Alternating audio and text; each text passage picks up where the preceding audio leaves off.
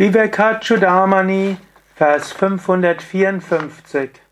Shankara schreibt: Lakshya Lakshya Gatim Tyaktva Yastishtet Kevalatmana Shiva Evam Svayam Sakshat Ayam Brahmavid Uttama.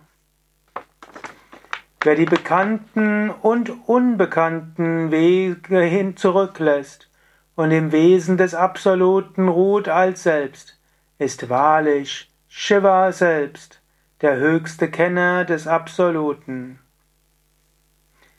Gati sind die Wege, und es gibt Lakshya, das heißt sichtbare, und Alakshya, das heißt unsichtbare Wege. Man könnte auch sagen, auf dieser Welt und es gibt die Himmelswege, physische Welt, Astralwelt. Oder man könnte auch sagen, manche Menschen wollen materielle Besitztümer haben, das ist sichtbar. Andere wollen Reichtum und Ruhm haben, das erscheint unsichtbar.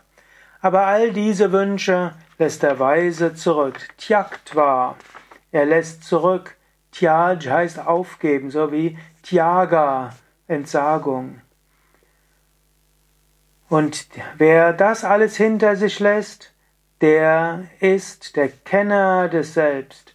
Er ist das Absolute, das einzige Selbst. Kevalatmana.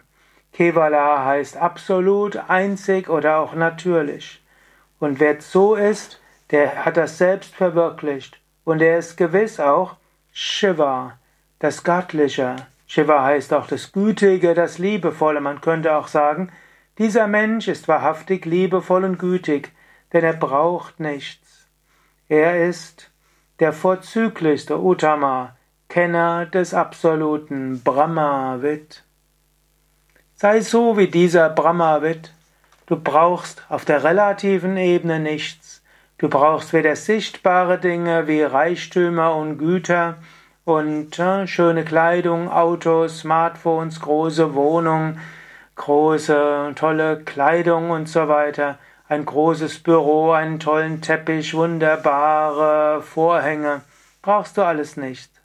Und du brauchst auch nichts Unsichtbares, also Ruhm und Ansehen und Lob und so weiter. Du bist das unsterbliche Selbst. Nichts von all dem brauchst du. Mache dich unabhängig von äußeren Dingen. Das heißt nicht, dass du nichts haben darfst, aber es heißt, dass du das nicht zum Richtschnur deines Handelns machst. So wie auch Jesus sagt, du kannst nur einem Herrn dienen, nicht Gott und dem Mammon. Diene nur Brahman. Sorge auch dafür, dass du hast, was du brauchst, um uneigennützig dienen zu können und um lernen zu können. Aber sei dir bewusst, brauchen tust du nichts.